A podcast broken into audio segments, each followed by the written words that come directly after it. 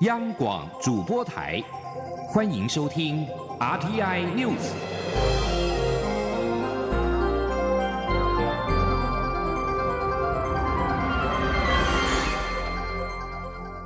听众朋友您好，欢迎收听这节央广主播台提供给您的 RT News，我是张顺祥。欧洲商会十五号举行欧洲日晚宴，蔡英文总统也应邀出席。欧洲商会的主席尹荣致辞的时候，肯定台湾拥有全世界最好的健保。蔡英文总统则是表示，尽管最终仍然是因为中国的压力，台湾还是没有接到邀请函，没有办法出席 WHA，但各位为台湾人民健康权利发声的作为，令人感到鼓舞跟赞佩。此外，欧洲商会跟招聘顾问公司米高普智共同发布《二零一九台湾薪资标准指南》，强调台湾人才外流持续。不过，再生能源的产业有望带来翻转，成为吸引外国人才的吸力。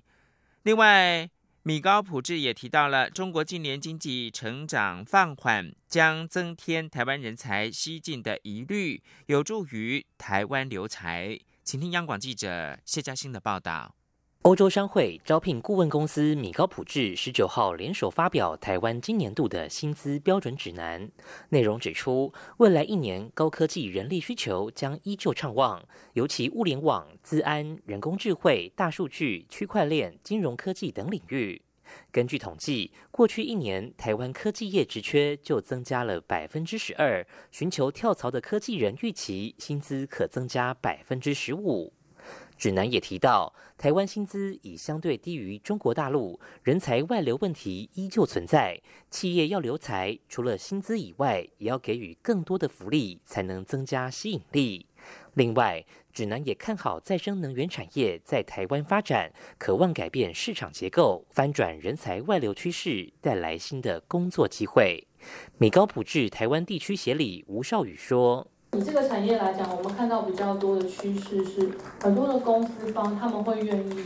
呃，从国外招揽有相关技术的人才来加入这个产业，然后来来来到台湾，或者是用一些相关产业的人才，但是提供一些可能呃在职的训练，或是给他们一些学习的时间，希望他们能够呃尽快的 pick up 这个产业的知识，然后去呃符合这个产业所需要的一些技能，这样子。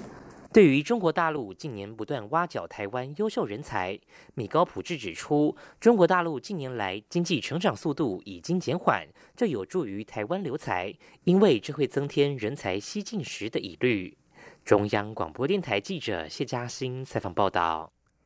美中贸易冲突升温，也让台湾迎来台商回流的投资潮，甚至助长东南亚地区形成飞鸿供应链。行政院政务委员龚明鑫十五号表示，台湾跟台商将在飞鸿供应链扮演关键性的角色。龚明鑫出席亚洲政经景气展望研讨会，他表示呢，美中贸易战越演越烈，政府将从协助台商返台投资等四大面向来应应。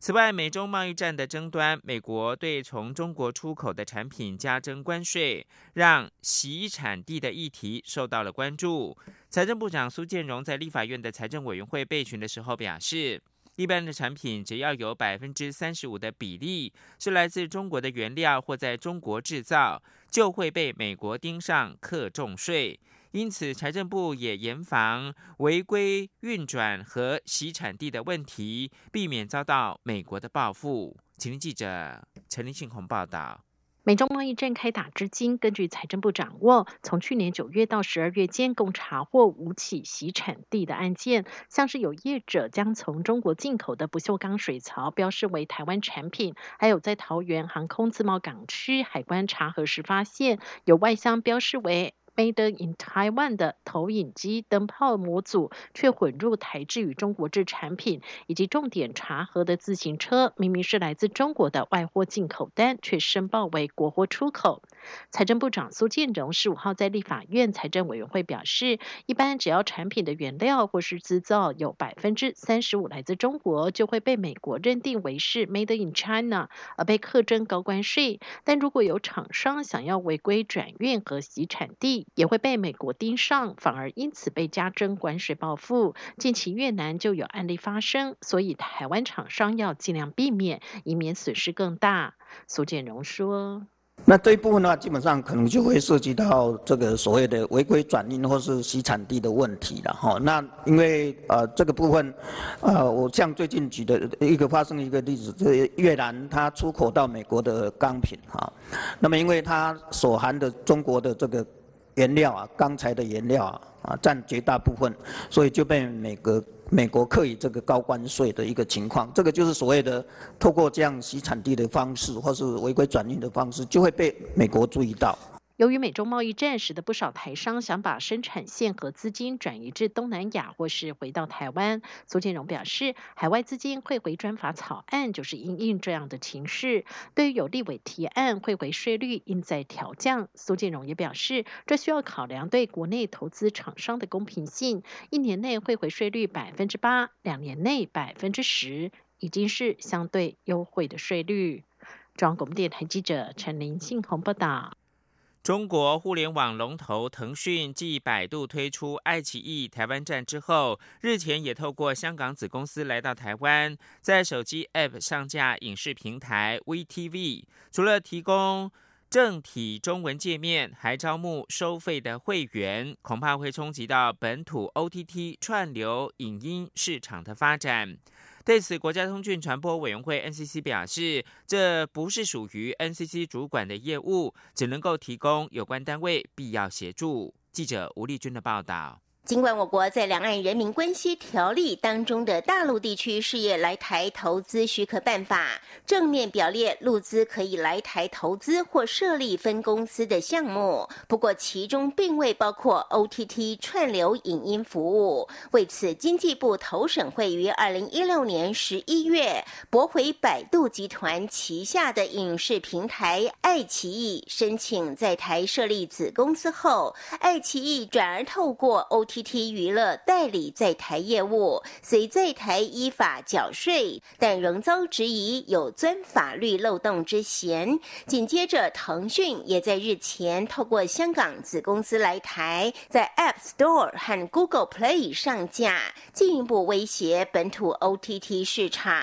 对此，NCC 主任秘书肖其宏十五号表示，OTT 并非广电三法纳管的对象，因此非属 NCC。C 主管的业务，肖其红说：“腾讯基本上它是一个手机上 App 的应用，那 App 管理就是各部会就其所执掌的部分去做管理。那因为通传会这边主管是通信跟传播的业务，那网络的世界其实涵盖整个行政体系。那 NCC 目前并没有主管这个部分，但是我们会配合相关的机。”机关来提供必要的协助。不过，目前 NCC 并未收到相关单位希望 NCC 提供协助的要求。NCC 指出，目前 OTT 的应用非常普遍。以 Netflix 为例，就以在台设立分公司合法营运，只是爱奇艺跟腾讯 VTV 能否来台落地，是设陆委会及文化部职权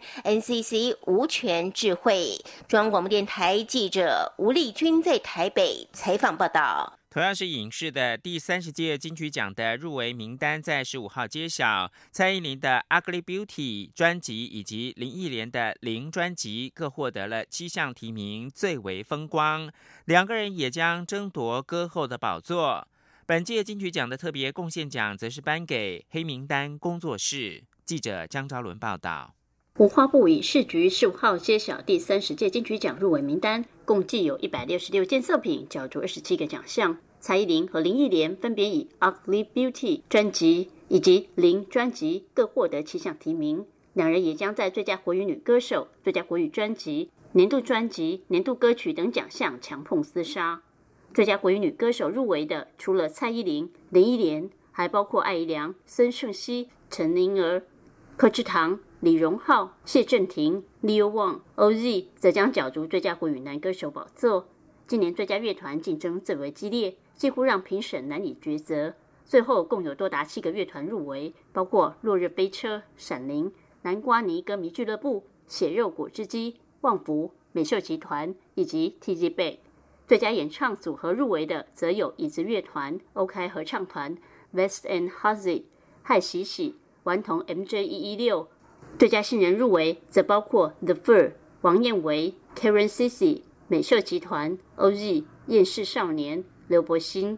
本届金曲奖评审团主席陈珊妮表示，今年的新人乐团及新晋幕后工作者表现都很优秀，对于华语流行音乐产业带来很大的活力与力量。个别奖项部分，最佳乐团竞争最为激烈，林忆莲则以老将扎实的唱功和音乐制作赢得评审青睐。蔡依林的专辑可说全面性照顾到每个环节，表现相当出色。陈珊妮说。蔡依林的专辑当然是比较全面性的，她从呃 A N R 到整个 production，其实呃包括她个人的设定演绎，还有包括入围年度歌曲的这些，其实对于整个社会呃议题很有共感的一些，所以她是非常全面的覆盖，照顾到了所有的应该要照顾的环节，所以呃所有的评审团一致认为是非常优秀的专辑。本届金曲奖特别贡献奖颁给黑名单工作室成员，包括王明辉、陈明瑜、陈明章、Keith Stewart、陈祖慧、徐锦纯、林梅蛮、胡德夫、林伟哲、叶淑英。陈珊妮指出，黑名单工作室在一九八九年推出第一张专辑《抓狂歌》，从体制外反映当代音乐。该张专辑被视为三十年来台湾母语音乐及乐团形式先锋，真实呈现社会样貌，并影响台湾后来音乐发展史。由于同一年也是金曲奖诞生，金曲三十特别贡献奖颁给黑名单工作室，更能彰显时代意义与重要性。第三十届金曲奖将于六月十九号晚间七点在台北小巨蛋举行，傍晚五点由台视直播星光大道，启动一年一度的华语流行音乐盛典。中央五年台记者张昭伦台北采访报道。国际新闻：产业界消息人士十五号表示，在华府寻求跟主要贸易伙伴达成协议的时候，美国总统川普打算要延后实施对进口汽车大举课征关税。川普扬言对进口汽车课征百分之二十五关税，引发欧洲联盟跟日本特别的忧心，墨西哥跟加拿大也同感不安。川普援引国安理由。宣布对进口汽车大举的寄出关税的最后期限是五月十八号，但消息人士表示，由于协商持续的进行，川普将会延后实施汽车的关税。CNBC 等媒体十五号稍早引述政府消息人士报道，在寄出任何新的关税之前，川普渴望试图展开协商。根据美国的法令，在接获商务部有关美国汽车业面临国安威胁的报告之后，川普必须在九十天之内做出决定，而最后期限就是五月十八号。如果川普决定要寄出关税，将会在宣布之后十五天生效；但倘若川普决定要展开协商，他能够延后一百八十天实施。白宫目前正跟欧盟以及日本展开贸易协定的谈判。另外，在美中贸易方面呢，在华府跟北京寻求化解贸易战之际，美国财政部长梅努钦十五号表示，他可能很快就会前往北京，继续跟中国官员进行贸易谈判。梅努钦并没有详述未来谈判的时间表。但是，形容上周在华府跟中方的官员进行的两天高层会谈是具建设性的。川普十四号称，跟中国的贸易战只是小争执，并且坚称呢，双方之间的会谈并没有破裂。美国总统川普十五号签署了行政命令，宣告一项国家紧急状态，以禁止美国企业使用对国家安全构成威胁公司所生产的电信设备，为禁止美商探购华为设备来铺路。这项行政命令援引国家紧急经济权力法。该法赋予总统调整商业政策的权利，以应应威胁到美国国家紧急状态。这项命令指示商务部与其他政府机构合作，在一百五十天之内拟定执行的计划。美国商务部长罗斯说，这项已经被审视超过一年的行政命令，旨在保护来自外国对手的供应链，不会对国家讯息跟通讯技术以及服务供应链造成影响。路透社十四号曾经引述匿名的消息人士报道，这项行政命令不会点名特定国家或企业，但美国官员先前就已经给华为贴上了具威胁性的标签，并且积极的游说盟友不要在下一代的五 G 网络使用华为的设备。这里是中央广播电台。是阳光，翅膀打开了世界之窗；是阳光，翅膀环绕着地球飞翔。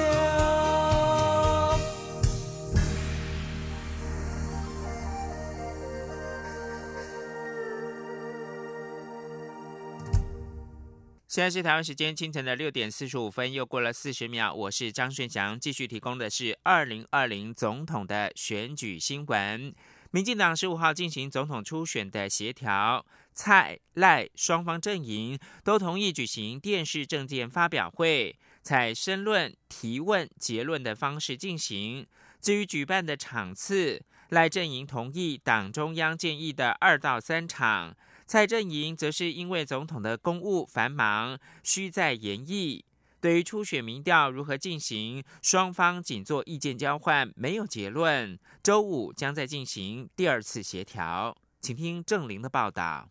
民进党中央十五日邀请参与总统初选的蔡赖双方阵营代表进行选务协调，协调从下午四点开始进行约一小时半结束。民进党秘书长罗文嘉会后转述指出，关于电视政见发表会，双方阵营都同意办理，党中央建议举办两到三场，赖阵营表示予以尊重，蔡阵营则表示将回去演绎。电视政见发表会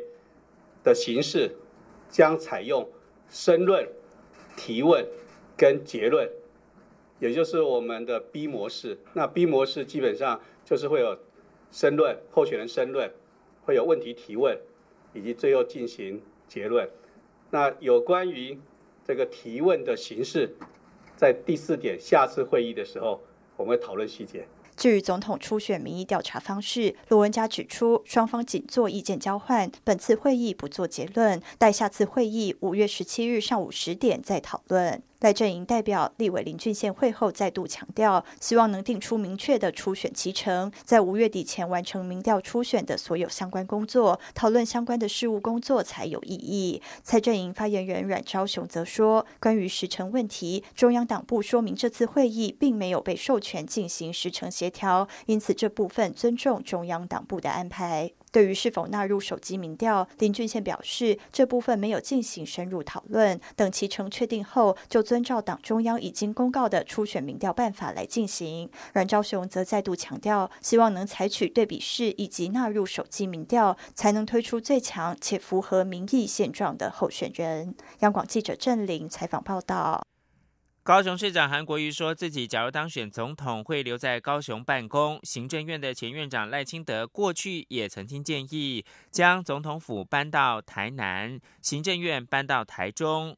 赖清德十五号被问到这件事情的时候，表示呢，他是为了区域平衡的发展，以先立法后行政的顺序来搬迁。韩国瑜则是因为担心参选总统违反到高雄市民的期待。两人的着眼点不同，不能够相提并论。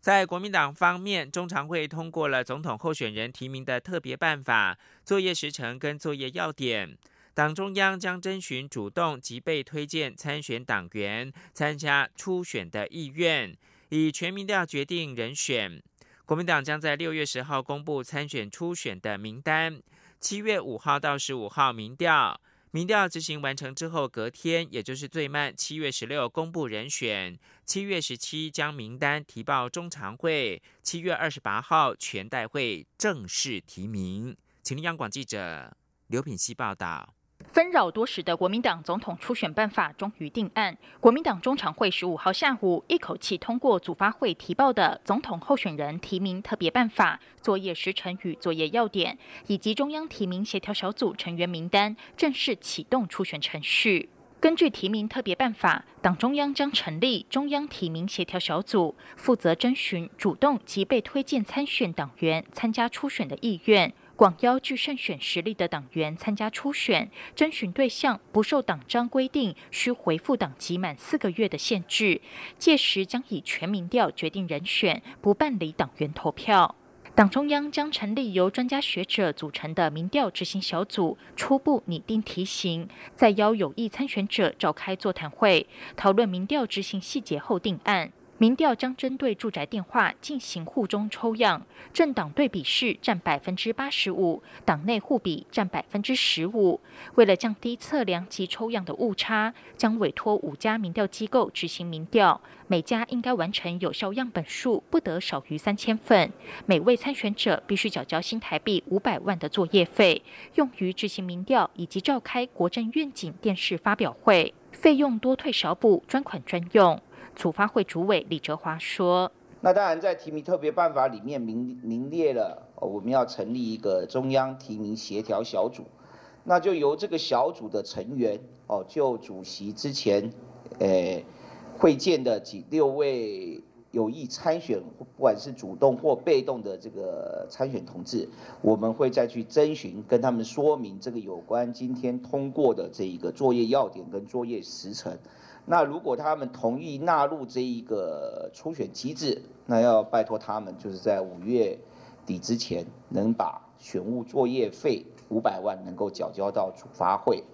作业时程明定，六月十号将正式对外公布参加初选的名单。六月十四号前举办初选同志的座谈会，讨论民调机构执行民调的时间方式等。六月二十三号到七月四号间举办国政愿景电视发表会。七月五号到十五号间执行民调，并在执行完成的隔天公布民调结果，也就是最慢七月十六号会公布民调结果。七月十七号中常会将通过提名名单，七月二十八号则召开全代会，正式通过提名总统候选人。中常会通过的中央提名协调小组成员共有五人，包括秘书长曾永权、副主席郝龙斌、副秘书长杜建德、组发会主委李哲华、考纪会主委魏平正，并由曾永权担任小组召集人。央广记者刘聘熙在台北的采访报道。外界认为韩国瑜不会主动缴交五百万的作业费，目前也传出有许多支持者要自发性的募款帮韩国瑜缴费，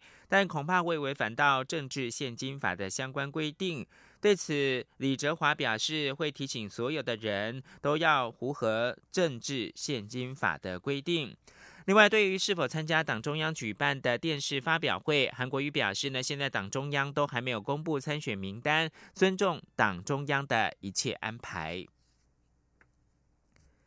今年是交通部观光局推出的小镇漫游年，观光局除了遴选出四十个台湾经典客庄漫城小镇，更启动十万青年奖百万的创意游程竞赛。请听吴丽君的报道。为了推广二零一九小镇漫游年，观光局十五号正式启动十万青年奖百万创意游程竞赛，希望吸引青年朋友发挥行动力与想象力，一起为台湾的小镇观光点火。观光局主任秘书蔡明玲在启动典礼上表示，台湾共有三百一十九个乡镇，观光局则选出了三十个经典小镇、十大客庄小。小镇以及四大国际曼城，其中有些既是经典小镇，也是客庄小镇，甚至还有同时入选国际曼城的小镇。不过，观光局更希望透过这次的竞赛活动，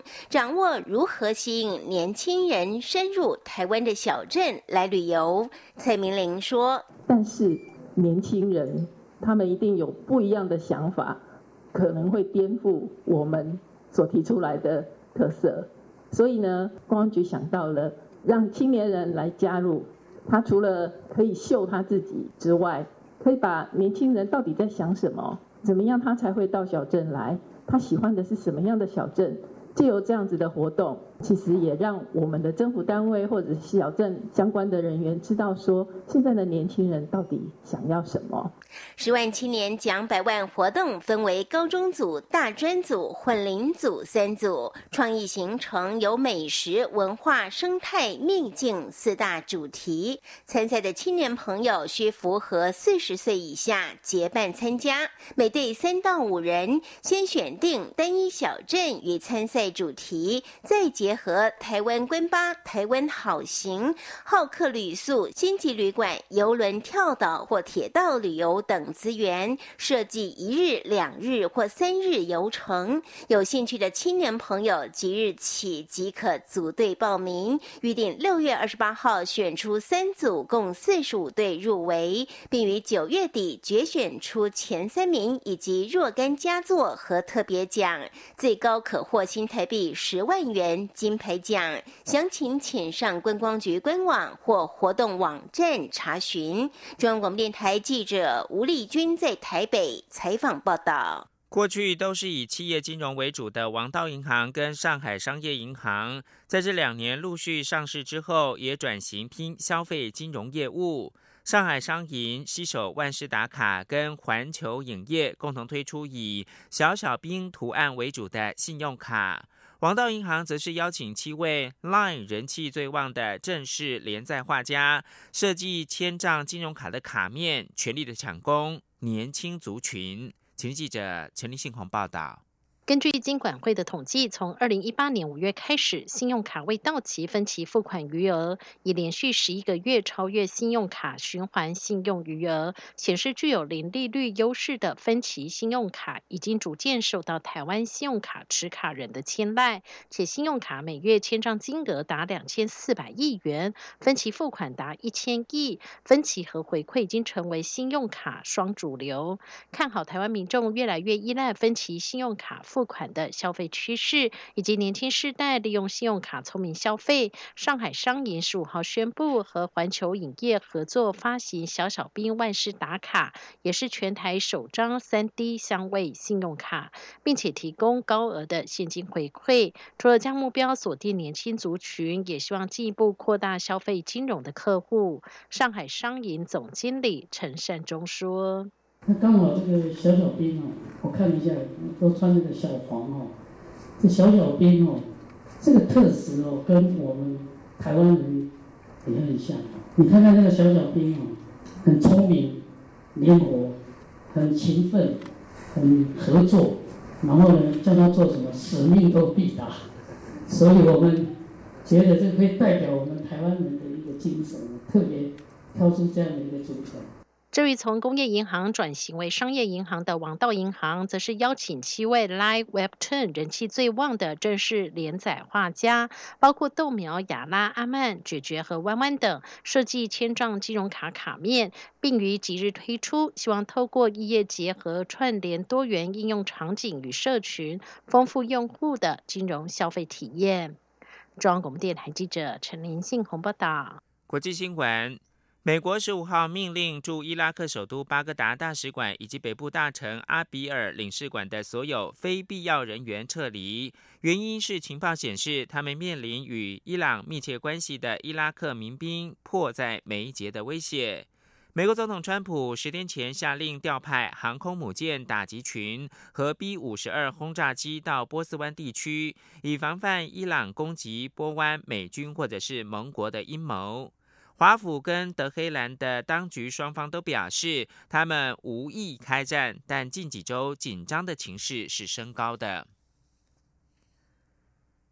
印度新德里电视台编辑辛赫的新书宣称，中国国家主席习近平二零一四年访问印度的时候，曾经同意跟西藏流亡精神领袖达赖喇嘛会面，但是印度当局呢十分的小心，并没有让此事成真。八十三岁的达赖喇嘛，一九五九年逃离西藏首府拉萨，在印度展开流亡的生涯。此后一直被北京当局视为是眼中钉。达赖喇嘛的发言人丹增塔拉表示呢，对此事没有任何评论，但对书中的内容既不证实也不否认。辛克说，习近平跟达赖当时如果是顺利会面的话，有可能会改变中国跟西藏关系的走向。以上新闻由张炫翔编辑播报。